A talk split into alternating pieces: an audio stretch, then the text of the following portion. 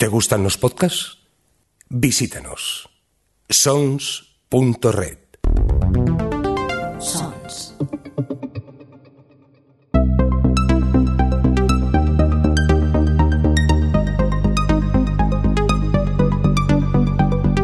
Bienvenidos a Psicoanálisis en 8 milímetros. El podcast sobre series, cine y psicoanálisis. Bienvenidos a este nuevo podcast que vamos a iniciar en el que hablaremos de cine, series, psicoanálisis. Eh, este podcast ha surgido un poco, viene un poco de largo de un antiguo blog, eh, Domingo de Cine, en el que tenía una sección eh, Cristina, compañera, que ahora os presentaré, tiene una sección sobre, pues eso, cine, series, psicología, en, la que hablaba de películas, un poco usando su enfoque. bueno, os voy a presentar a Cristina Penning, eh, psicóloga y psicoterapeuta psicoanalítica que tiene su consulta en Villaviciosa de Odón y nos va a decir un poquillo qué es lo que va a aportar este podcast a otros que se hacen sobre cine y series. Hola, muy buenas a todos. Bueno, yo soy Cristina, ¿no? Y nuestra idea con este podcast es intentar acercar algo tan complejo como el psicoanálisis, ¿no? Eh, al público en general, ¿no? Para ello utilizando la ficción, pues el cine, las series, los personajes y las dinámicas que vemos en ellos, eh, pues para añadir un punto un poco diferente, ¿no? Y, pero bueno, la idea es que también resulte curioso y que nos ayude a todos también a pensar sobre nosotros mismos, ¿no? Entonces, bueno, esperamos que, que os guste mucho y que nos sigáis. Hemos decidido estrenar el podcast con Big Little Lies, eh, una serie, bueno, una serie formada de dos temporadas, eh, emitida por HBO, que aquí en España también se ha podido ver a través de HBO, que nos ha parecido muy interesante porque tenía un. nos parece que manejaba una serie de conflictos y de personajes muy interesantes y muy bien llevados. Además, es una serie que que ha tenido mucho éxito. De hecho, eh, comenzó como una miniserie basada en una novela de la autora Lynn Moriarty. Eh, y el éxito de esta miniserie, eh, de hecho, recibió premios, se le premió al Emmy a mejor miniserie y demás, cosa que luego, al sacar una segunda temporada, ya no había sido muy legal. el éxito la decidió ampliar. cuando se estrenó la segunda temporada, realmente una de las grandes preguntas que yo creo que todos los espectadores que la, han visto se hacían era ¿es necesaria? Porque es cierto que el viaje que ahora hablaremos mejor de ello que hace la primera temporada era mm, muy redondo.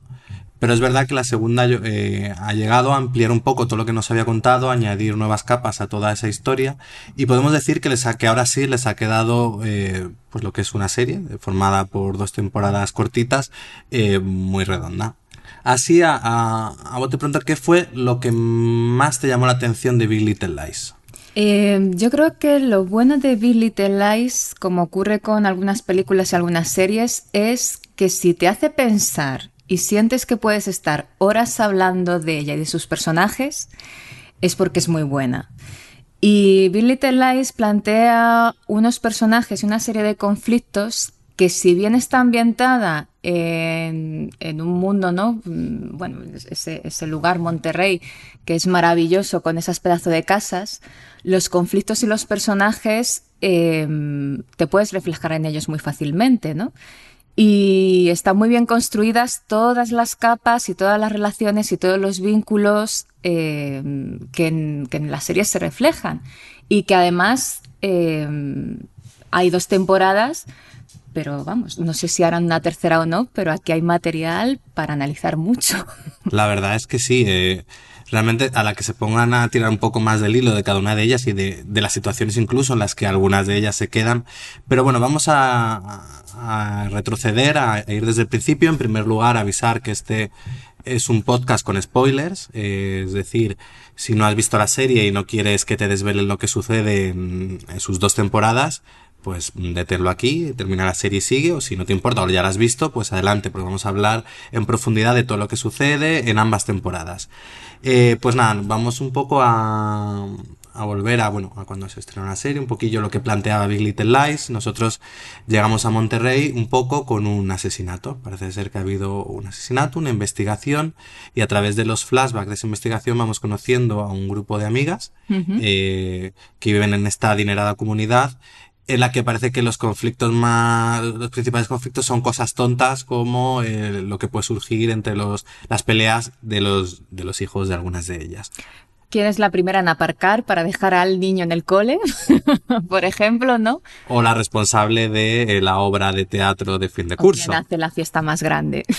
Eh, lo que parece es eso, en, apariencia una comunidad idílica y perfecta, eh, pronto eh, llega un elemento discordante, que es una chica, Jane, interpretada por Shailene Woodley, con madre soltera, con un hijo, que, cuyo nivel económico no, no cuadra con el, resto de, gente de esa comunidad y que apunta a su niño, pues eso, con, con, esta gente rica y a partir de ahí como que comienzan los... Bueno, comienzan los conflictos. Uno de los principios, bueno, ahí el primer conflicto que vemos es el de, pues, la hija de una de, Renata, el personaje interpretado por Laura Dern, la muerte de uno de los niños y un alarde un poco de, pues, de clasismo y demás. Obviamente todo el mundo piensa que es el hijo de la, de la chica pobre quien ha sido. Y a partir de aquí comienza el revuelo, lo que... Yo añadiría que antes del revuelo, eh, a mí me parece importante en la escena Em, en la que Jane ayuda a Madeleine, porque Madeleine tiene un momento en el que sale del coche eh, a increpar al coche delante, que resulta que su hija va ahí, ¿no? Se torce el tobillo y hay un momento en el que Jane duda de si pararse a ayudarla o no. Y ahí es donde al final se para, la ayuda, un poco porque su hijo, eh, Siggy, la dice, no vamos a ayudar a la señora, ¿no? Y a partir de ahí, Madeleine em, hace un vínculo con Jane que llama la atención porque apenas sin conocerla eh, la defiende a capa y espada. Y a partir de ahí ya es como que se construye el primer grupo, ¿no? El, Team Madeleine frente al Team Renata, que va a ser un poco lo que lleve eh, la dinámica de conflicto de, esta, de esta, primera parte de, la serie, ¿no? Y, es curioso, ¿no? Señalar que, que porque Jane ayuda a Madeleine, y, Madeleine es una de las mamás con más carácter y más reconocida de la comunidad, eh, Madeleine se pone de, su parte desde el principio. Quizás con Madeleine es un poco el personaje que guía, sobre todo al comienzo, al espectador. Vas entrando con Madeleine, vas viendo cómo es su vida, cómo es esa sociedad, cómo, pues eso, quién, la importancia que puede ser a quién da la mejor fiesta, quién tiene los mejores hijos casi. Eh, y en cierto modo, eh, también parece como en, principio el personaje más normal, entendámonos, dentro de lo que luego vamos a ir descubriendo del resto de, amigas. Pero, aun siendo el más normal, es un personaje que sí tiene profundidad. Mucha. Yo creo que ahora, ahora vas a entrar un poco más a hablar de Madeline. Yo quería en primer lugar añadir que creo que parte de ese personaje, eh, de la gracia o de la fuerza que tiene ese personaje, recae en Reese Witherspoon, la actriz que lo interpreta, porque creo que es complicado eh, cogerle el punto a un personaje que roza lo irritante, lo antipático, pero consigues que te caiga bien y consigues que acabes yendo con ella dentro de un poco de todo lo que va sucediendo. Y entonces yo creo que también es verdad que la actriz se ha especializado mucho, muchas veces sus papeles siempre han sido un poco ahí. Aún recuerdo en Election, la película esta en la que hacía delegada de clase para convertirse, que pues también era un personaje en el que luego Ryan Murphy ha reconocido que se ha basado, se basó en su Rachel de Glee, o por ejemplo el personaje este de una rubia muy legal, que también, ella siempre ha hecho esos personajes un poco irritantes, pero que en el fondo tenían algo que hacía que el espectador se enganchase. Y aquí es lo que, por donde entra el espectador, y parece que es eso, que ella es la más normal dentro de lo que vemos alrededor. Pero las apariencias engañan, ¿no? Claro. Em, al final también Madeleine lo que nos muestra, y yo creo que por eso no llega a ser un personaje irritante, es esa diferencia entre lo que uno enseña al exterior, y Madeleine en el exterior es tremendamente em, alterada, tremendamente mandona, tremendamente siempre dando discursos morales a todo el mundo. Pero luego eh, está esa otra parte donde podemos ver eh, la vulnerabilidad de Madeleine, sus miedos, sus inseguridades, sus angustias, ¿no? Entonces yo creo que Madeleine como guía, ¿no? Eh, nos presenta realmente lo que va a ser una de las, de las principales bazas de la serie, ¿no? Que es ese contraste entre lo que se ve desde fuera y lo que hay dentro. Entonces, Madeline desde fuera es una mujer que avasalla, que atropella, pero por dentro está llena de, vulnerabilidad y de inseguridad. Y toda la comunidad de Monterrey es una comunidad donde se exhibe muchísimo poder, donde se exhibe eh, muchísima potencia, ¿no? Y luego veremos a lo largo de la serie todos los secretos, todas las inseguridades, todas las cosas que se ocultan al ojo del otro, ¿no? Siempre se, es, es un poco, yo creo, el, juego de, de, la serie, ¿no? Lo que se enseña versus lo que se oculta. Y yo creo que eso hasta está, bueno, obviamente está reforzado visualmente en algo que me gusta decir el porno de casas que tiene sobre todo la primera temporada, esa forma de que las casas de ellas son espectaculares, pero además la serie hace hincapié en mostrártelas, en que tú veas cómo eh, de cara afuera, al final, e, esa presentación de esas casas, esos, por ejemplo, la casa de Renata con esa piscina imposible, o, o, bueno, la de Madeleine con, con una playa privada para ella sola. Bueno, si es que hasta cuando el personaje de Celeste más adelante tiene que, que huir de su casa y se alquila un apartamentito, eh, ya Vaya apartamentito, ¿no? Es como, ya quisiéramos poder acceder a un apartamento como ese.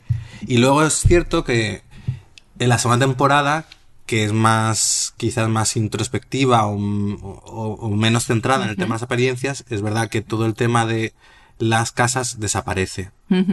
Y bueno, pues a lo mejor eh, eh, es parte de una forma también de ir mostrando este, pues eso, cómo la serie también va evolucionando en lo que es a través de la primera y la segunda temporada. El... Madeline es el personaje que quizás nos va metiendo en la serie. En... Empezamos un poco con los conflictos, el tema quizás más social, eh, como Jane, pues eso, se, se mete en ese grupo de amigas y, y poco a poco realmente quien luego la serie va tomando el foco Además, me parece que es una serie que está muy que está muy bien contada por eso, porque no, no muestra todas sus cartas en la primera, en su primer capítulo, sino que, de hecho, parece que va a ir de una cosa. Al principio yo recuerdo cuando la comencé a ver, creía que estaba viendo un Mujeres Desesperadas de HBO, que iba a quedarse más en la gracia de mirar a las ricas, que también tiene sus cosas, pero poco más. Y no, en cambio, poco a poco la serie va virando, nos va, primero nos mete más con el, que de hecho yo creo que todo lo que es el misterio es lo peor llevado en la serie, eh, como intenta plantearte ahí un misterio y realmente ni te interesa y, no te realmente no te aporta mucho a, lo que va sucediendo. No, realmente, bueno, el misterio es como la excusa o el catalizador, pero para descubrir todo lo demás. Pero que realmente, contada la serie, yo creo que le quitas todas las como flash, bueno, flash forwards, podríamos decir, de lo que de luego es interrogatorio y tampoco tenemos mucha más diferencia. Yo de los interrogatorios sí que rescataría o sí me gustaba em, que van pasando diferentes personajes, ¿no? Tangenciales como el director, el resto de las vecinas, ¿no? Y cómo todos van aportando lo que ellos creen que ha pasado y la visión que tienen de, de cada una y de la comunidad de Monterrey, ¿no? Porque al final es, es curioso, incluso gracioso, como cada uno, ¿no? Eh, pues dicen de, Madeleine, ¿no? Que donde está ella, ¿no? Pues siempre hay un conflicto, de, de, que esto era una pelea de gatas, de... Y entonces sí que nos aporta esa visión, ¿no? De, de, de una comunidad que juzga, que critica, que se queda con lo de fuera y que desde lo que ven intentan o construyen o, o cotillean, ¿no? Y se inventan lo de dentro, se inventan las motivaciones y se inventan lo, lo, que puede estar oculto, pero es todo invenciones y cotilleos y que al final eso es lo que hace precisamente de este tipo de comunidades algo tan tóxico, que hay mucha imagen, pero en cuanto a la imagen se quiebra, todo el mundo entra a cotillear e imaginarse lo que hay detrás, que a veces incluso lo que se imaginan es peor de lo que hay, otras no. Bueno, al final Monterrey, por mucho dinero que tengan, es como un pueblo de los de toda la vida. Exactamente todo el mundo opina, todo el mundo juzga y, las personas, cada uno tiene su papel. El todo el pueblo, la del pueblo y, aquí es un poco lo mismo. Y de hecho del interrogatorio me quedaría como eso, ¿no? Como un lugar donde todo el mundo da rienda suelta al cotilleo, con la justificación de que además como es una investigación, pues tengo que contar todo, todo lo que sé o lo que pienso que sé. Entonces es como un cotilleo justificado. Sí, es cierto que, que aporta esa visión y, tiene momentos divertidos al, ver los diferentes puntos de vista. Bueno, un poco como decíamos, la serie comienza, pues eso, con la entrada de Jane, vamos conociendo la comunidad, Madeleine, eh, pues bueno, conocemos a Madeleine casada por segunda vez con, su marido, que tiene dos hijas, una con el primero, otra con el segundo. Eh, conocemos al ex marido también, que está casado con, con Bonnie. Vemos la relación así un poco conflictiva que hay tanto entre ella y el ex marido como entre el nuevo marido y el primero es algo muy divertido. A mí me parece muy divertido por lo patético que realmente es. Toda esa situación, todos los enfrentamientos entre los dos personajes es muy patético. Y, bueno, vamos conociendo a ella, vamos conociendo un poco a Jane, que empezamos a entender que algo le sucede a través de los flashbacks, algo hay que no entendemos muy bien.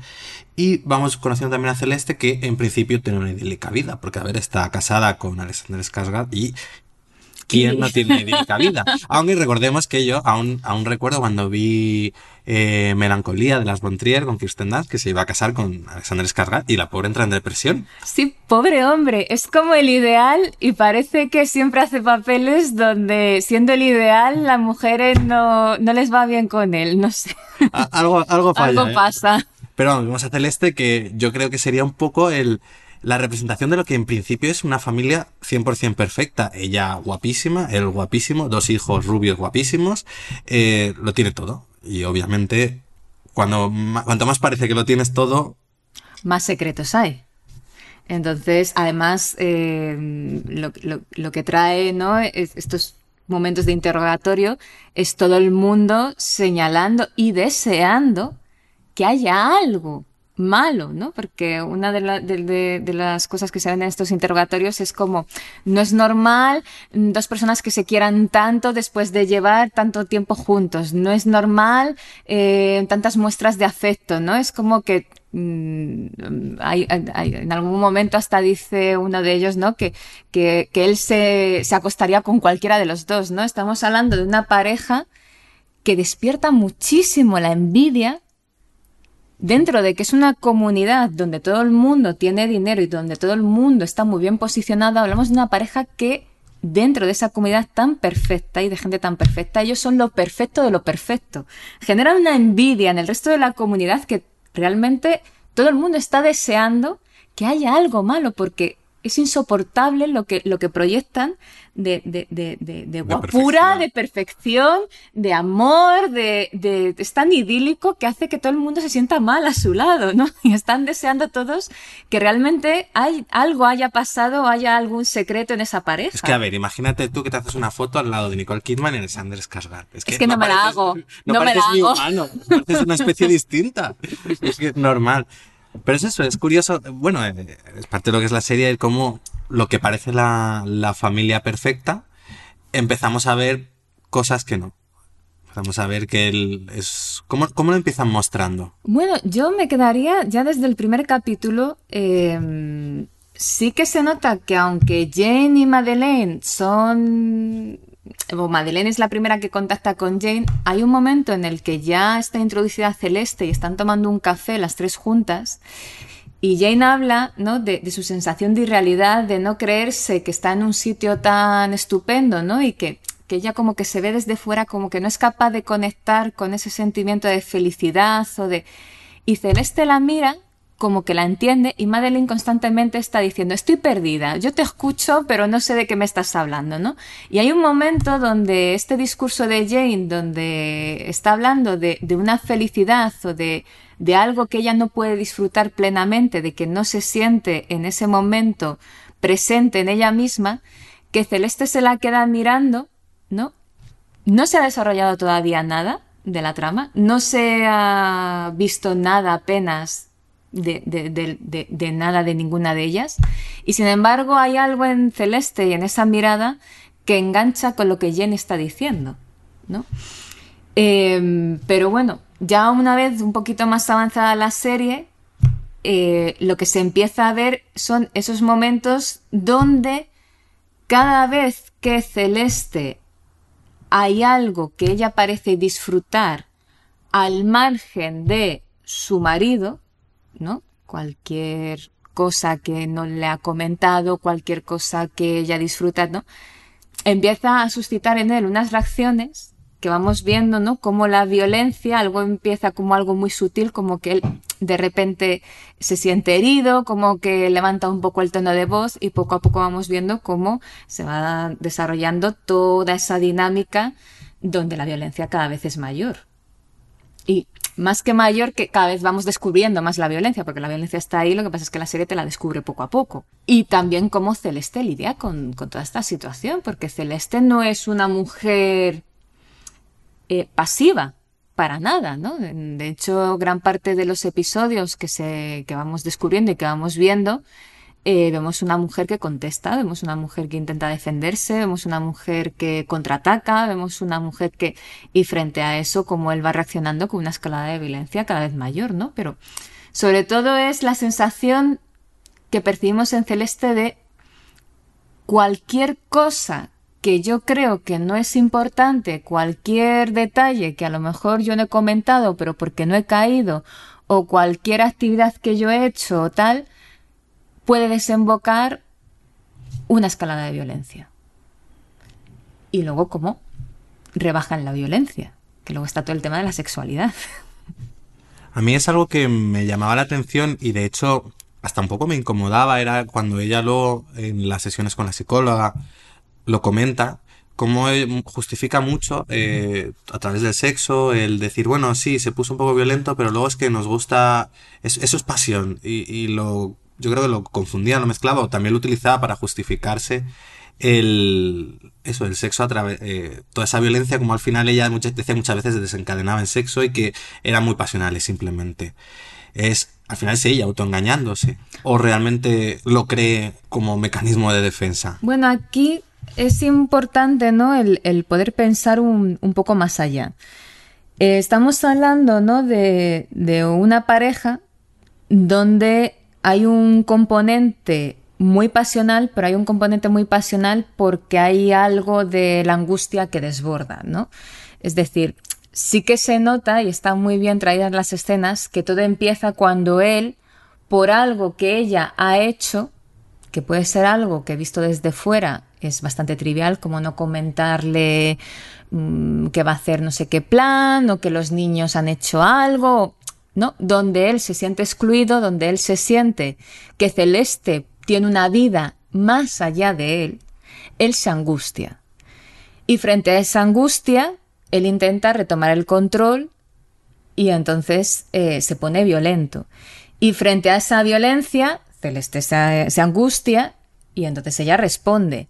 Y una manera de calmar la angustia para no seguir peleando para no seguir en una escalada de violencia que al final pueda acabar en una desgracia, el sexo es una manera de rebajar la tensión, de, calmar la angustia, ¿no? Entonces, em, estamos hablando de que los dos sienten una activación tan grande que no pueden hablar, que no pueden pensar, que simplemente es una activación corporal tan grande que solo tiene dos salidas, o la violencia o el sexo, pero para rebajar esa tensión corporal, porque es algo, ¿no? Una angustia tan grande, una tensión tan grande que se les agarra tanto que de alguna manera tienen que dar salida a eso. Y cuando las cosas no se pueden hablar, porque no se pueden hablar, porque él no tiene los, los recursos, los mecanismos para poder hablar de ellos sin ponerse nervioso, y Celeste tiene más recursos, pero llega un momento en el que se ve desbordada por la violencia de su pareja, la sexualidad es una manera de, rebajar una tensión mm, que, amenaza con destruirles a los dos. Es curioso porque mm, ahora que hablas de, tensión, recuerdo una entrevista que vi eh, de Nicole Kidman en una mesa redonda, creo que fue, de, actrices de series, en la que hablaba de lo, difícil que era para ella rodar algunas de las escenas de, violencia. De hecho, dice, creo que hay una, una de las más duras de ver en la ducha.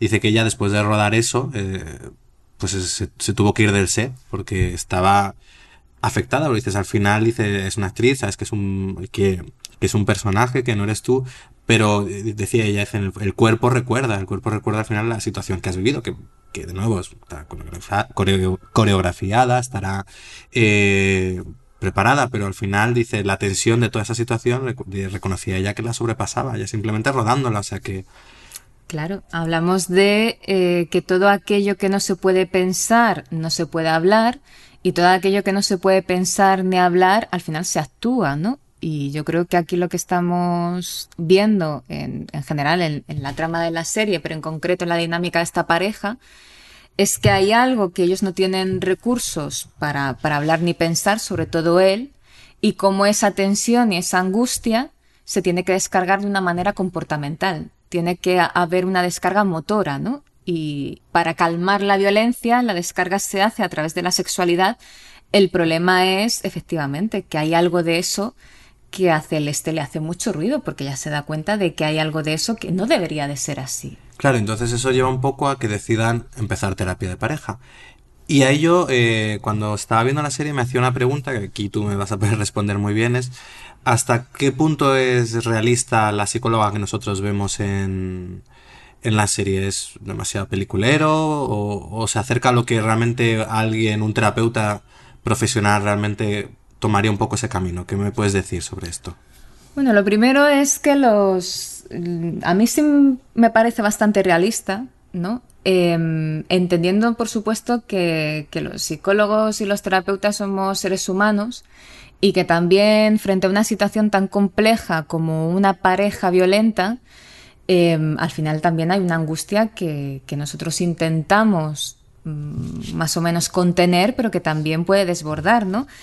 Y la dificultad con una pareja así, porque ellos van con un pedido eh, de terapia de pareja pidiéndole a la profesional que mantenga la pareja unida, es decir, que pueda ayudarles a los dos para continuar ese proyecto de matrimonio y que la pareja eh, continúe unida.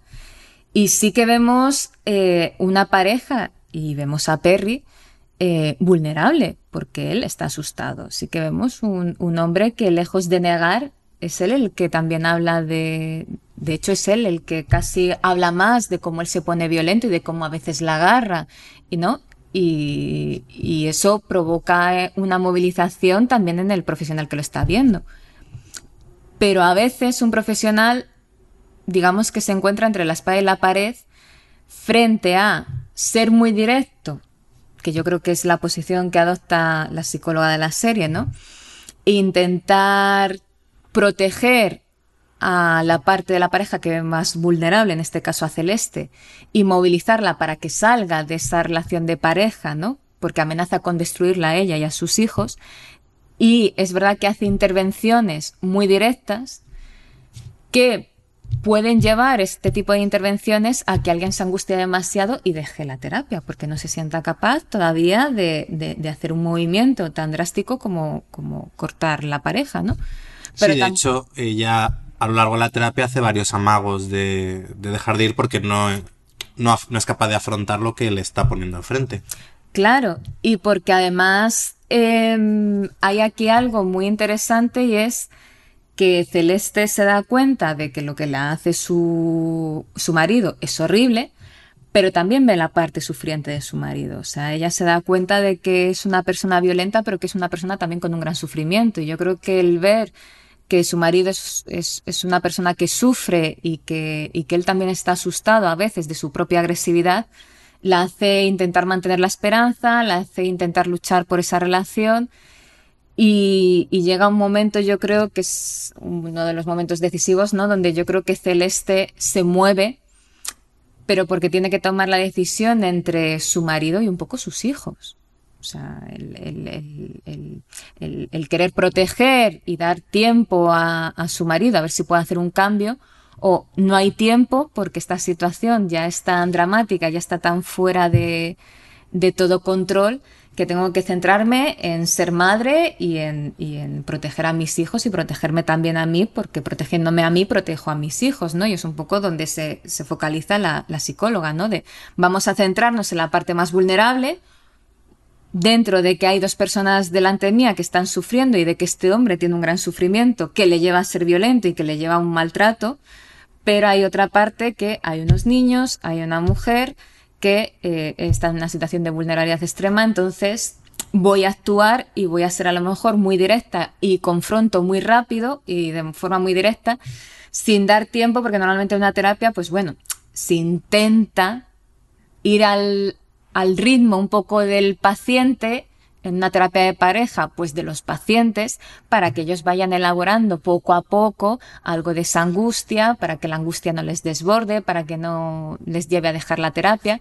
Pero claro, hay veces que la situación es tan crítica, y estamos hablando de una situación crítica, que moviliza a veces al terapeuta a, a, ser mucho más directo y a entrar muchísimo más, a confrontar más rápido con el riesgo de que la terapia se pueda romper. Entonces, no hay posición perfecta como terapeuta frente a, un, a una situación tan grave. Uno al final arriesga, uno al final hace lo que cree que es mejor, uno valora un poco las vulnerabilidades y la situación de la pareja y, y, decide si tiene que hacer una intervención más rápida y más directa o si hay tiempo para ir trabajando las cosas poco a poco. Y entiendo que aquí la situación es que estaba muy descontrolada y la violencia ya era muy grande. Y esto moviliza a la terapeuta a confrontar muchísimo a Celeste. Y luego ahí, eh, ella, como has comentado, realmente la decisión es por sus hijos, decide que quiere sacarles de allí por la violencia, pero eh, realmente los hijos en principio, eh, o lo que ellos creen, no, no son partícipes de esa violencia. Y en teoría no la ven, porque en teoría el padre se cuida de que no la vean y de que el padre tenga pero los niños la perciben. Y además es algo que luego, cuando un poco se va resolviendo todo el tema de quién mordió a la niña, descubres que es uno de ellos. Eh, entonces este es un tema que también está, eh, de hecho se ve hasta en, no sé recuerdo si en la primera temporada también, en la segunda, en la cabecera, vemos a todas las actrices, pero luego también vemos a todos los niños, porque aunque tengan un papel realmente secundario, eh, son importantes dentro de, de la historia. Por ejemplo, estos dos gemelos les afecta aunque no vean la violencia la violencia que hay en casa. Bueno, que no ven, pensamos hasta que luego posteriormente, en la segunda temporada al final vemos que sí eran conscientes y hasta lo habían grabado en, la tablet. Pero ¿cuál es un poco también el papel de los niños dentro de, de lo que nos va contando Big Little Lies? Yo creo que los niños precisamente lo que señalan es eh, que no hay manera de esconder. Me explico. Es verdad que, por ejemplo, Celeste y Perry igual que el resto de todas las parejas eh, de la serie, intentan que sus conflictos, sus miedos, inseguridades, angustias, que no lleguen a los niños, ¿no? Pero al final, aunque los niños no sepan cuál es el conflicto o el problema que está provocando eso, se nota cuando tú estás al lado de una persona que está tranquila y se nota cuando estás al lado de una persona que está angustiada. Y esto nos pasa a todos. ¿No? Es decir, tú quedas con, con, un amigo o con alguien cercano y tú notas o te llega la sensación de que ese amigo eh, le pasa algo, aunque no sepas muy bien el qué, porque le notas distante, le notas más callado, le notas triste o eh, sabes si está tranquilo o está en una buena racha, ¿no? Entonces, los niños no se enteran del contenido del conflicto, pero sí se enteran del conflicto porque todas las emociones y la ansiedad y la inseguridad y todo el lenguaje no verbal está ahí. Entonces, el niño a lo mejor no sabe que su papá pega a su mamá o que tiene una relación violenta, pero sí que ven una mamá angustiada, una mamá que cuando papá se vaya de casa estará más tranquila, una mamá que a lo mejor cuando papá vuelve a casa está más tensa, una, una mamá que a lo mejor hay ciertos temas que cuando ellos preguntan, esto por ejemplo pasa entre Ziggy y Jane, que toda pregunta sobre sus orígenes, sobre el padre, Jane no es capaz de responder, se pone nerviosa, pone caras raras, ¿no? Entonces, sí que toda la transmisión emocional y toda eh, el estado emocional de los padres, por mucho que intenten controlarlo, como es algo que excede, como es algo que no está bajo un control consciente, porque si uno está preocupado, angustiado, lo está, aunque intente contenerlo, hay algo de, esa contención que siempre falla, llega a los niños. Y los niños eh, lo, lo están percibiendo constante, viven en ello. Y se están estructurando en base a esa calma o esa angustia familiar. Entonces, as, los niños al final tienen síntomas, pero tienen síntomas porque hay conflictos familiares que los adultos no pueden manejar, no porque sean malos padres, sino porque hay situaciones que nos exceden a todos. Además, yo creo que hay una pregunta que me, yo tengo la sensación que sobrevuela un poco esto, que es el los hijos serán igual que el padre. Yo creo que está un poco planteada desde saber que uno de ellos quien ha mordido y el miedo incluso de Celeste, que sobre todo lo vamos viendo en la segunda temporada, cuando los niños tienen alguna pelea o alguna salida un poco de tono. ¿Hasta qué punto es eso? Dice, eh, ¿puede lo que ha hecho el padre perpetuarse en el hijo o pese a que en teoría no, lo ha visto. Y yo creo que es algo que está muy bien planteado porque además luego en la segunda eh, temporada, con la introducción del personaje de la madre de, de él, de Mary Louise, interpretada por Meryl Streep, es como que damos un salto hacia atrás y nos ayuda a entender por qué Perry es como es. Eh, y eso también nos, yo creo que nos deja también la misma pregunta. Entonces, ¿eso implicará que sus hijos sean como él? Claro, y también, por ejemplo, con, con Jane, cuando ya descubre que, bueno, antes incluso de descubrir que Perry es eh, quien la violó, cada vez que hay alguna sospecha sobre Siggy, ¿no? De, su violencia, ella se asusta de, si Siggy puede ser violento o no, ¿no? Porque claro, es producto de un hombre que la agredió. Entonces, aquí yo creo que lo importante es que podamos pensar que hay situaciones traumáticas pero sobre todo lo importante es cómo ese trauma se habla y se piensa y se tramita o no. Es decir, ¿qué hacemos frente al trauma? ¿Qué hacemos frente a unos chicos que han crecido en este ambiente, que uno de ellos ha dado muestras de cierta agresividad? Em, no lo volvemos a hablar, no lo volvemos, lo ocultamos o lo afrontamos. Bueno, pues eso va a marcar mucho qué va a ocurrir con, el devenir de ese niño en el futuro, ¿no? Y como digo, hay situaciones que a todos nos, nos exceden y que da mucho miedo afrontarlas y una mamá que ha sido víctima de, de, violencia estará muy asustada por la violencia de sus, de sus hijos, pero es que a lo mejor hay momentos en los que esos niños son violentos no porque vayan a ser violentos, sino porque están enfadados o porque necesitan, como pasa en la adolescencia, ¿no? Esa diferenciación eh, entre el niño y el adulto.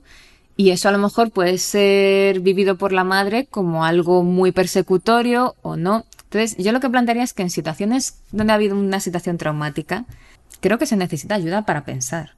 Se necesita eh, ayuda para poder facilitar a esa familia el pensar y el tramitar y el elaborar esa situación traumática y esa dinámica familiar traumática y poder entender qué es lo que ha pasado ahí, porque solo entendiendo lo que ha pasado ahí y solo poniéndole palabras y solo pudiendo em, pensarlo y hablarlo, se va a poder algo diferente, se va a poder hacer algo diferente que no sea una repetición donde una violencia sale, se sofoca, pero porque se sofoca sale violencia. Claro, pero por ejemplo, qué es de lo que vemos de Mary, qué es lo que hace de Mary Louise, eh, no, qué es lo que Perry acaba siendo como es porque Mary Louise ha hecho, se ha comportado de alguna manera a la hora de criarle a él.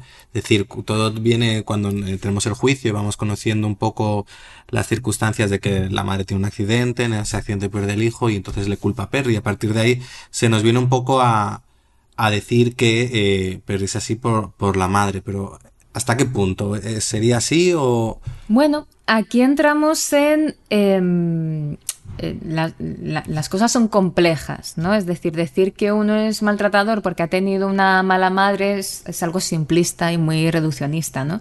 Entonces, lo que estamos viendo de, de Perry es primero una situación muy traumática, que es el accidente de coche donde pierde a un hermano, ¿no? Y cómo esta mamá frente a esa situación tan traumática y en medio de un desborde tremendo, ¿no?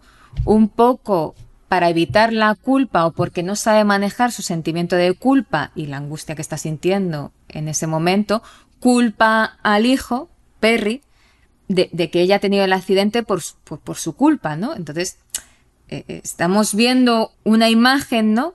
De un momento muy traumático donde hay una mamá tan desbordada que no puede contener la angustia del hijo, porque claro, imagínate, ese hijo también estará asustadísimo, desbordadísimo, y en lugar de tener una mamá que puede contener esa angustia y que puede acogerle y que puede tranquilizarle, le está añadiendo la angustia de ella, ¿no? Entonces, aunque es una viñeta, lo que podemos pensar, y luego por, por lo que conocemos de, de Mary Louise y su manera de, de actuar, ¿no?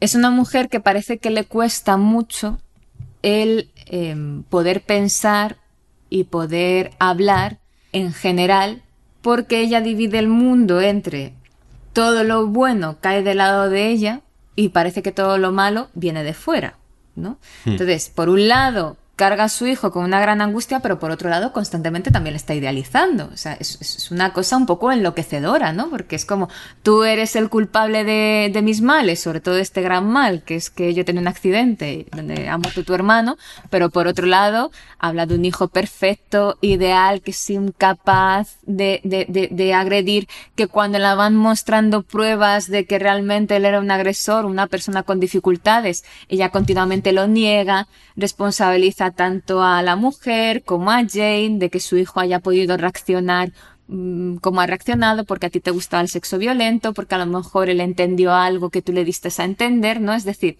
se juntan dos cosas, se junta un hecho súper traumático con una mamá que a lo mejor está tan angustiada y sus mecanismos para manejarse con esa angustia son muy precarios que al final retraumatiza más a su hijo, sin querer, por supuesto, porque ella lo que intenta o lo que piensa es que eh, está protegiendo, ¿no? Pero al final es una dinámica de blancos y negros, es o eres culpable o eres ideal o perfecto, no se ven los grises.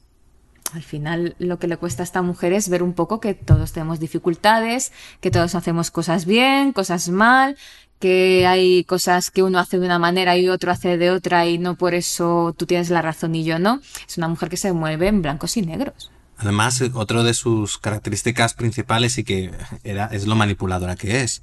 Mm, me gusta mucho la presentación que hacen del personaje cuando conoce a Madeleine y lo primero que hace es insultarla a la cara. Decir, no, la, las chicas bajitas no. Además, por un elemento arbitrario, que es eh, su estatura, ¿no? Y cómo a partir de su estatura ella construye toda una justificación cuasi delirante, cuasi delirante porque evidentemente es algo que ella piensa, pero que lo dice con valor de verdad, en plan de no, como yo creo que las personas bajitas no son de fiar, luego las personas bajitas no son de fiar, o sea, se presenta como una mujer donde lo que ella piensa y lo que ella percibe y sus vivencias es la verdad. Y no hay otra verdad, no hay otra realidad, ¿no? Entonces, al final estamos hablando de, una persona que sí que tiene un punto eh, que le cuesta mucho entrar en una autocrítica y, y, en la diferencia y en contemplar que otros puntos de vista y otras perspectivas también puedan tener razón, ¿no? Ella se mueve en el blanco y el negro y por supuesto lo bueno cae de su lado y ella es la que tiene la razón y todos los demás eh, están equivocados o intentan hacerla daño, ¿no? Porque también tiene un poco ese punto persecutorio que luego vemos en Perry de el que no está de mi lado el que no ve las cosas como yo está en contra mía.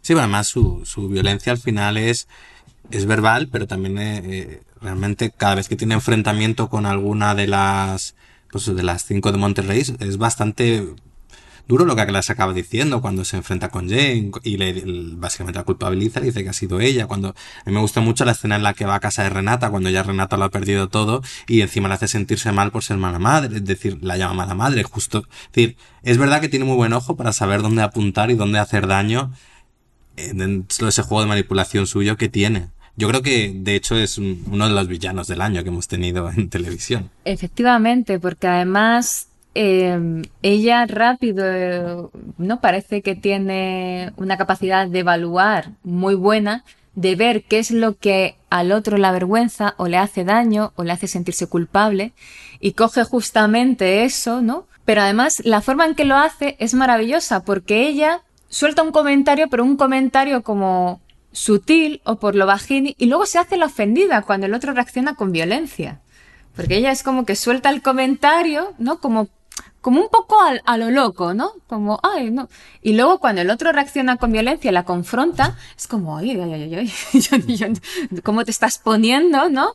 Y, y ella coge el rol de víctima, de que el otro la está agrediendo a ella por algo que ella había dicho mm, que no era para no, tanto. No para tanto. Entonces, claro, estamos hablando de, de, de, de una mamá, ¿no? Que que resulta tremendamente culpabilizadora. Y de hecho, cuando ocurre el trauma, lo que hace es culpabilizar al hijo de algo que es un error de ella o que simplemente ha sido mala suerte, ¿no? Pero ella culpabiliza al hijo para ella tranquilizarse. Entonces, luego por otro lado, creo que también el gran acierto con este personaje es que, siendo una gran villana, porque lo es, luego también te da pena. Sí, un poco, pero creo poquito. Que... creo que no te da mucha, ¿no? Pero al final sí que ves una mujer Em, sí que lo ha perdido, ha perdido a, dos hijos. Es verdad que en el diálogo, quizás el último enfrentamiento que tienen en la casa con Celeste, eso está ahí. Dice, al final, ella ha perdido a dos hijos. Pero su manera de intentar ganarse a los nietos no es la más adecuada. Bueno, incluso yo creo que sí que hay algún punto de, em, de, empatizar con Celeste y creo que sí que empatiza de verdad. Ella en muchas ocasiones sí que comenta que, considera que Celeste sí que era una buena madre, lo que pasa es que ya en el fragor de la batalla eh, se pierden todas las perspectivas, ¿no? Em, y que yo creo que es una mujer que efectivamente está luchando por lo que ella cree que es lo mejor, que es cuidar a sus nietos y hacerse con la custodia de sus nietos porque de verdad cree que están en riesgo. Otra cosa es que ella a sí misma no se ve las fallas que ella tiene como madre y como abuela. Ve las fallas de Celeste y las dificultades de Celeste, pero no ve las, las suyas propias, ¿no? Em, pero bueno, es, es, un personaje que al final, em, dentro de lo antipático que es, sí que puedes llegar incluso a empatizar un poco con, con, ella y al darte cuenta de que al final es una mujer con un gran sufrimiento interno y que desde su punto de vista está intentando hacer las cosas lo mejor posible.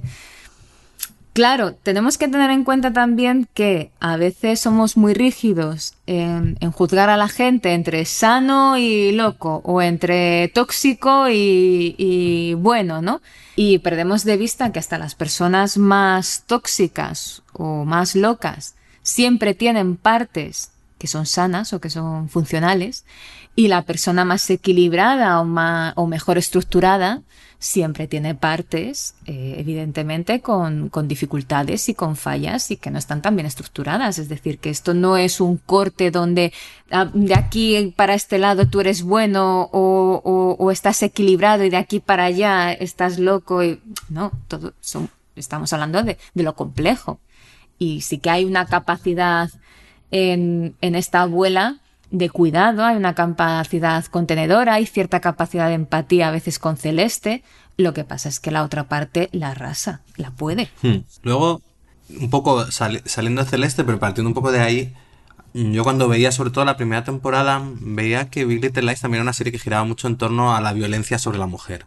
Pero la violencia sobre la mujer ya no hablo de la más explícita, como es la historia de Celeste, sino la que hay a muchos niveles, desde el machismo, por ejemplo, me gusta mucho, eh, pues eso, el personaje de Renata y cómo ella realmente ha tenido que sobresalir eh, como, como ejecutiva en un mundo de hombres, a enfrentarse a todo lo que pues a todo el machismo que tenía para llegar a donde está y cómo eh, ella reivindica constantemente ese puesto porque le ha costado mucho hacerlo.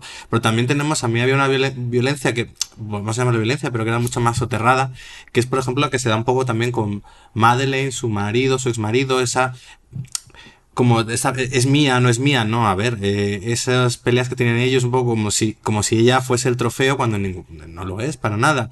Eh, y luego también había otros tipos de violencia, por ejemplo, una que realmente descubrimos en la segunda temporada, que es la que ha sufrido Bonnie, eh, que es la, la, mujer del ex marido de Madeline, eh, Zoe Kravitz, interpretada por Zoe Kravitz, que, que por ejemplo sufre por parte de, de su madre cuando era pequeña. Y que aquí volvemos a ver un poco cómo te marca, cómo el haber tenido esto y además eh, quizás aquí queda muy explicitado cuando eh, este personaje está frente a, junto a la cama de su madre en coma y, saca todo lo que tiene dentro. Entonces, cuando te das cuenta realmente de lo que para ella ha implicado crecer con una madre abusiva, es decir, cómo le implicó a, tomar malas decisiones de joven, a, pues eso, a, practicar sexo muy pronto, a salir de casa muy rápido, a, acabar como acaba diciendo, acabar con un hombre que no quiere, básicamente por escapar de lo que tiene en casa.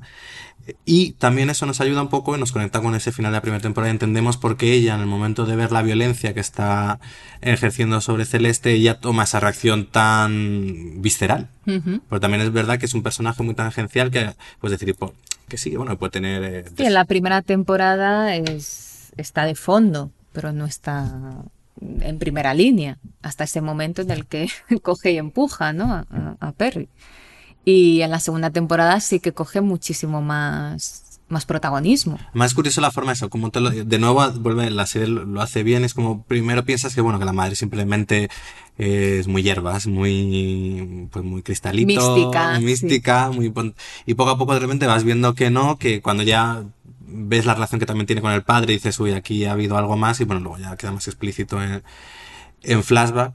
Pero qué es eso, yo creo que, que Big Little Lies también te habla mucho eso de, del machismo y de, sobre todo, del machismo en el sentido de cómo este genera una violencia sobre la mujer en diferentes ámbitos y cómo ellas tienen que enfrentárselo y al final creo que, por ejemplo, la primera temporada creo que era tan bonito al final porque una de las cosas que te venía a decir era que a través de la sororidad puedes seguir adelante cuando el resto se está intentando hundir, la unión entre las mujeres es lo que te puede hacer ayudar cuando son ellos los que te están intentando. Claro, eh, hay que. Yo creo que un conflicto que siempre está de fondo ¿no? en, todas las mujeres de Big Little Lies es eh, qué difícil es ese equilibrio entre la madre y la mujer. ¿No? Porque está como el grupo de las que trabajan a tiempo completo, ¿no? O Renata, ¿no? Que, que, que, es muy exitosa a nivel profesional y luego las madres que son madres a tiempo completo, ¿no? Que es como que hay una rivalidad entre, entre ellas, ¿no?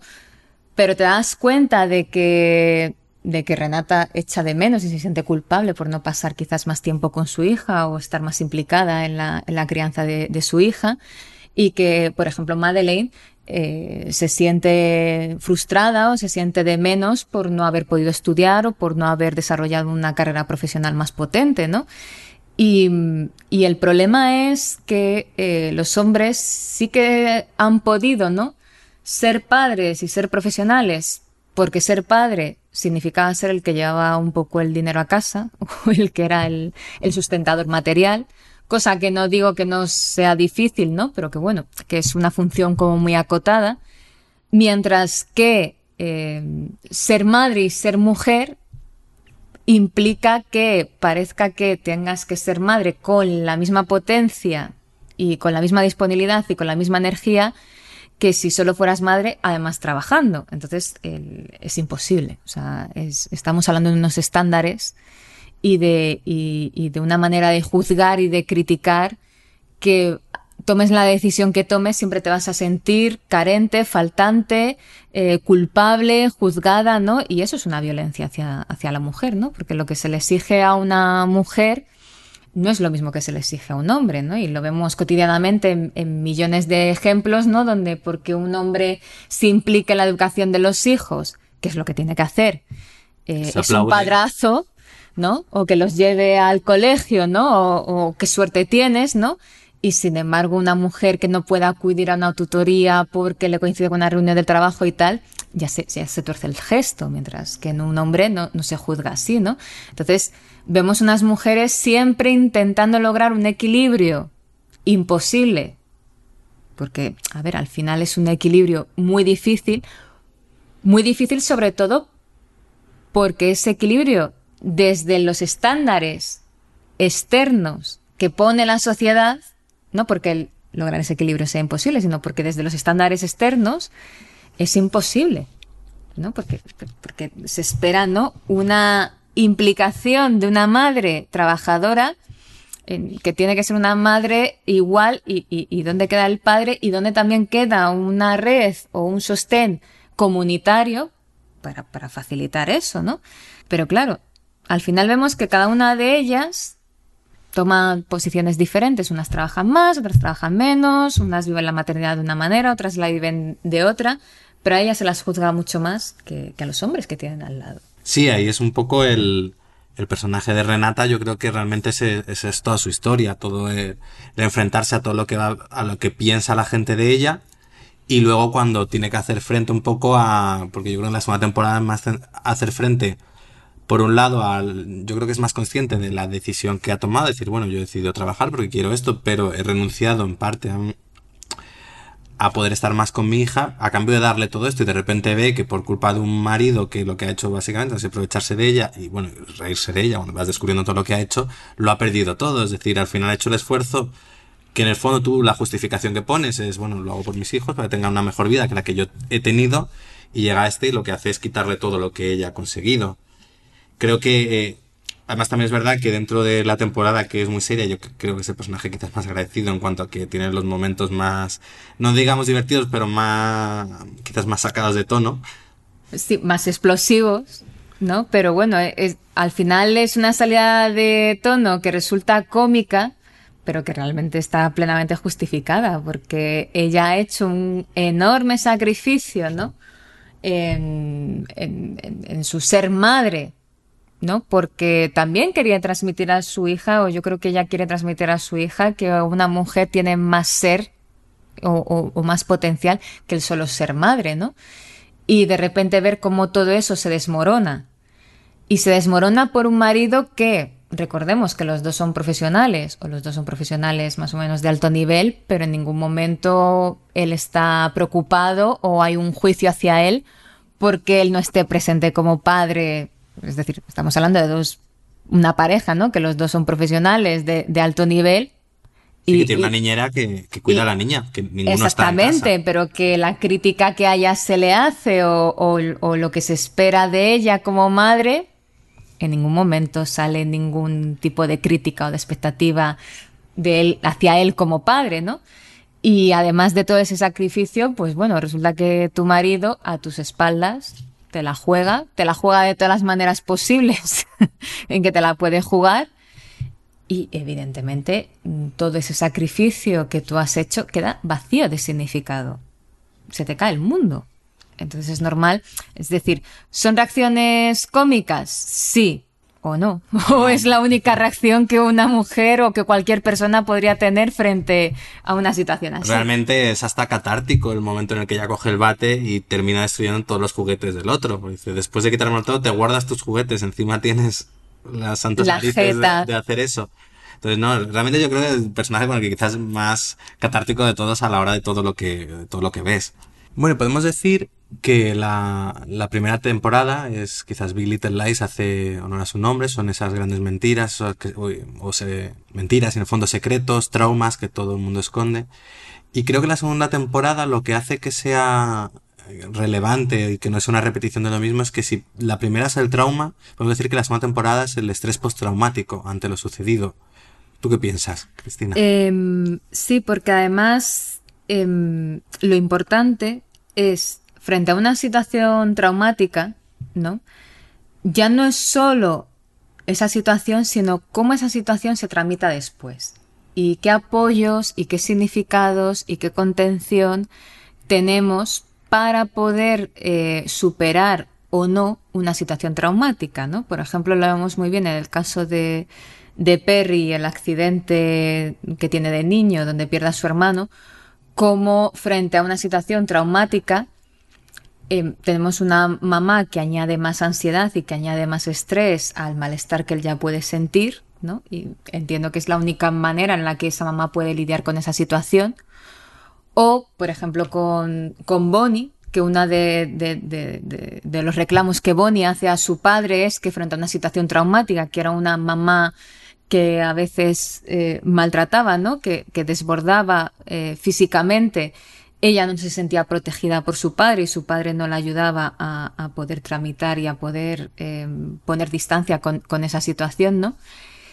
Y o poder hacer una contención, un acompañamiento a una persona después de que ha vivido una situación traumática. Por ejemplo, con Jane, yo creo que se nota mucho que frente a todo el trauma que para ella supuso la violación y, tener un hijo producto de esa violación, en este grupo de amigas ella lo que encuentra es un acompañamiento, y Celeste también, em, a, una situación traumática que, que, es, que desborda que no importa lo bien estructurado psicológicamente que estés, que es una cantidad de, de tensión y de angustia que rompe todas las defensas, y cómo el contar con un entorno que te contiene, que te facilita poder hablar de ello sin juzgarte, sin criticarte, que pueda ayudarte a pensar, que, que te sientes apoyado, hace que haya algo de ese trauma que poco a poco se vaya metabolizando, se vaya simbolizando, se vaya tramitando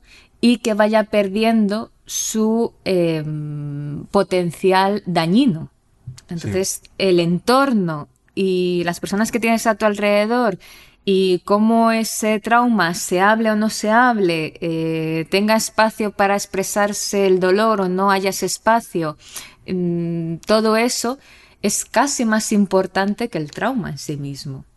¿no? Porque es lo que ayuda a una situación traumática a que se enquiste, a que empeore o a que se pueda ir poco a poco metabolizando y poco a poco irse superando. Sí, además comentas, por ejemplo, algo que no hemos pasado un poco de pasada, que es Jane en la segunda temporada, cuando intenta empezar a tener una relación con un chico, como ese trauma le impide le impide tenerla, le impide el contacto, pues eso, el contacto físico. Un contacto más íntimo, más físico, más sexualizado, ¿no? Pero por ejemplo, ¿no? Ahí frente a la angustia de Jane, este chico es un compañero que más o menos puede contener y más o menos puede acompañarla junto con la ayuda de las amigas a que a darle tiempo y a darle espacio hasta que hay algo de esa angustia que pueda ir bajando su, su tensión, ¿no?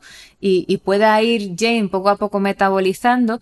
No es un compañero que sale corriendo, no es un compañero que presiona, no es, ¿no?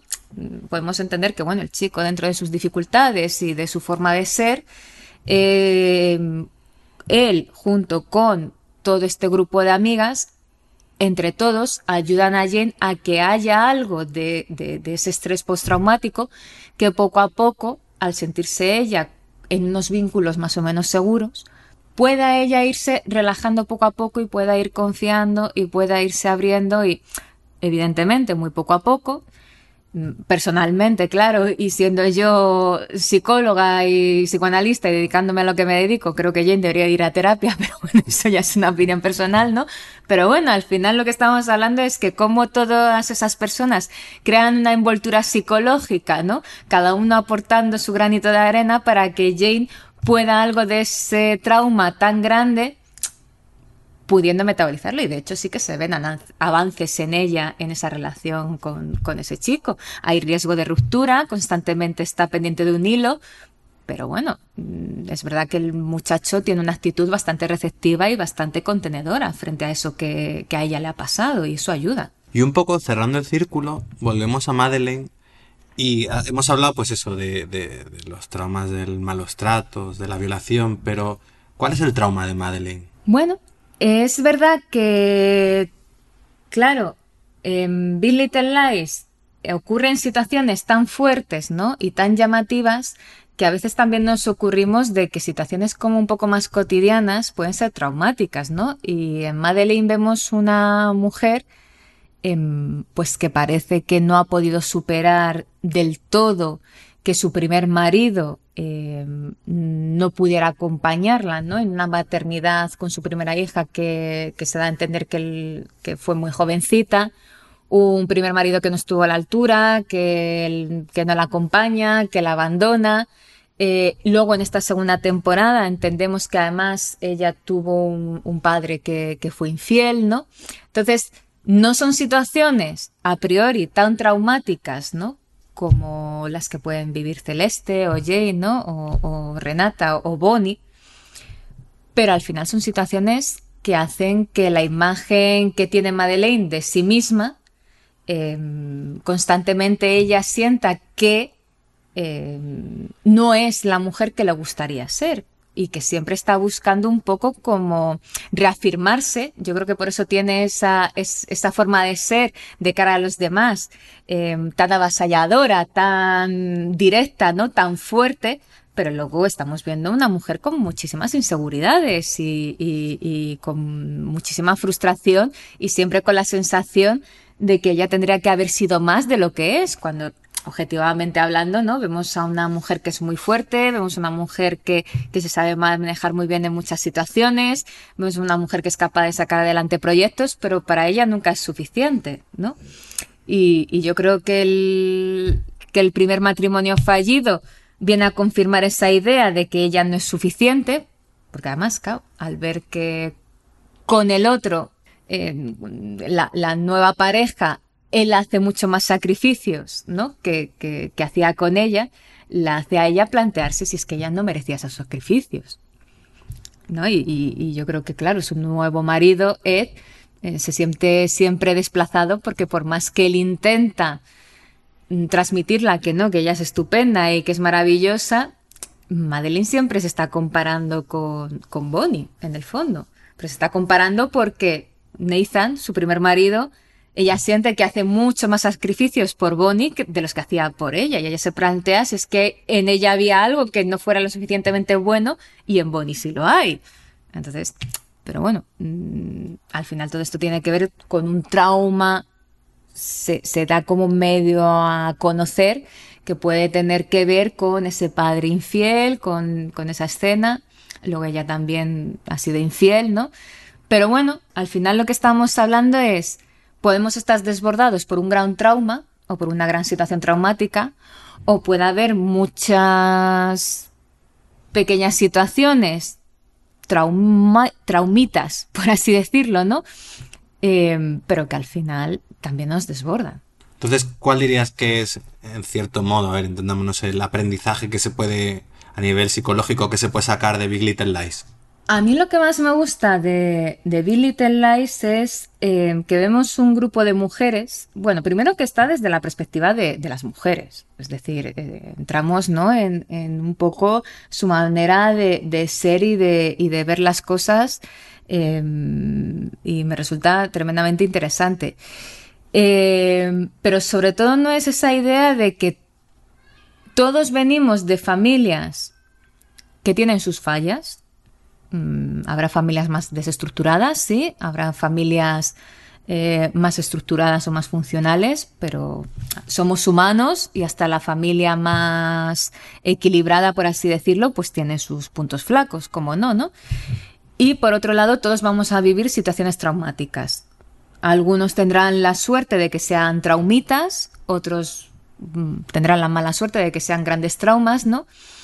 Pero al final en Big Little Lies lo que vemos es un grupo de mujeres que pueden dejar de lado sus diferencias para poderse acompañar unas a otras en poder escucharse y poderse ayudar a hablar y a pensar de todas aquellas cosas que las sobrepasan y que las angustian y en ese grupo encuentran una contención, ¿no? Y un apoyo psicológico para poder lidiar mejor con la vida, ¿no? Yo creo que muchas de las situaciones que están viviendo, tanto de la más traumática a la menos, son situaciones que desbordan mucho, pero que son situaciones que a la vez, gracias a esa amistad o a esa unión, de alguna manera están logrando mm, poder llevar de una manera mejor, sin duda, que si estuvieran solas o que si cada una fuera por su lado, ¿no? Entonces, al final estamos hablando, yo creo que Little Lies es un es una muestra de que todos necesitamos de todos, ¿no? Que hay que quitarse un poco de la cabeza este ideal demasiado individualista de que tenemos que ser autosuficientes. No, nadie es autosuficiente. Somos interdependientes, que es diferente de ser dependientes. Es decir, que todos necesitamos ayuda de otras personas porque yo tengo vulnerabilidades, si tú tienes vulnerabilidades, si a lo mejor si podemos dejar de lado nuestras diferencias, si podemos ayudarnos, yo te puedo ayudar con lo tuyo y tú me puedes ayudar con lo mío. Y esto es así. Y no es lo mismo atravesar una situación traumática solo que atravesar una situación traumática con compañía. Como he dicho, ya no es el trauma, es qué ocurre después del trauma y cómo podemos manejarnos con el trauma por nuestras capacidades internas, pero también por ese ambiente que puede contener o no esa angustia. Entonces, tener un ambiente que contiene, que facilita la escucha, que permite pensar, cambia la vivencia traumática. Totalmente. Generalmente a mejor, claro. Casi es un poco al final el cierre de la serie, cuando vemos a todas acompañando a Bonnie dirigirse a comisaría, viene un poco a cerrar eso. Al final, la serie desde el principio te habla eso de esas pequeñas grandes mentiras que contamos, pero también que nos contamos a nosotros. Y esas mentiras, esos secretos, mientras no sean compartidos, es lo que tú comentas, es lo que te hunde. El momento que tú haces, que al final todo sale a la luz y al final el momento en el que lo puedes empezar a trabajar es cuando ya puedes empezar a reflotar y un, poco, y un poco el momento en el que ellas, después de toda, en la segunda temporada, el proceso que van pasando, pues bueno, se enfrentan a todo, se dan cuenta de que sí, de que es el momento de terminar con ese, esa última mentira o gran mentira para poder seguir adelante, porque si no eso iba a estar ahí frenándolas. Ahí está, pero para poder hacer un acto tan valiente como es afrontar ¿no? el, secreto o, o, aquello que nos angustia, qué importante es estar acompañado, porque si no, muchas veces es imposible el afrontar ese secreto o eso que angustia tanto, porque simplemente nos, nos, desborda y al final lo que estamos viendo es cómo unas se acompañan a otras y cómo eso posibilita el afrontar una situación que es tremendamente traumática. Y yo creo que nos tenemos que quedar con eso y, y eso es lo importante a, aprender, que tenemos que crear buenas redes, buenos vínculos, eh, facilitar la escucha, acompañar al otro, dejarnos acompañar y que muchas veces vivimos una sociedad que va justamente en contra de eso. Y bueno, eh, hablando de compañía, esperamos haberos acompañado durante esta hora, hora y poco. Esperamos que os haya gustado este primer programa. Nuestra idea es ir viendo, pues eso, series, películas que veamos interesantes a nivel y sacarle jugo a nivel psicológico y, y poder ir hablando en profundidad y sobre todo ir sacando esas cosas que a lo mejor a primera vista uno no puede caer o, no puede ver. Pues nada, pues mm, despediros, muchísimas gracias por escucharnos. Eh, muchísimas gracias a todos, esperamos que os haya gustado, esperamos haber aportado algo nuevo, algo diferente, algo que a lo mejor eh, os ayude ¿no? A, pensar y a disfrutar esta serie de una manera distinta y que nos sigáis acompañando en futuros programas pues para seguir pensando ¿no? Eh, y acercando eh, gracias al cine, gracias a las series, gracias a la ficción, ¿no? Que podamos pensar cosas que nos ocurren a todos en el día a día, utilizando la ficción, pues para, para poder hablar de todo esto. Muchísimas gracias a todos. Muchísimas gracias.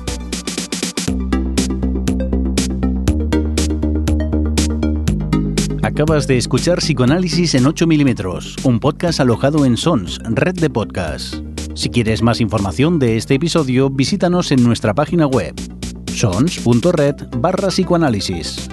Y si te gustan los podcasts, descubre muchos más en sons.red.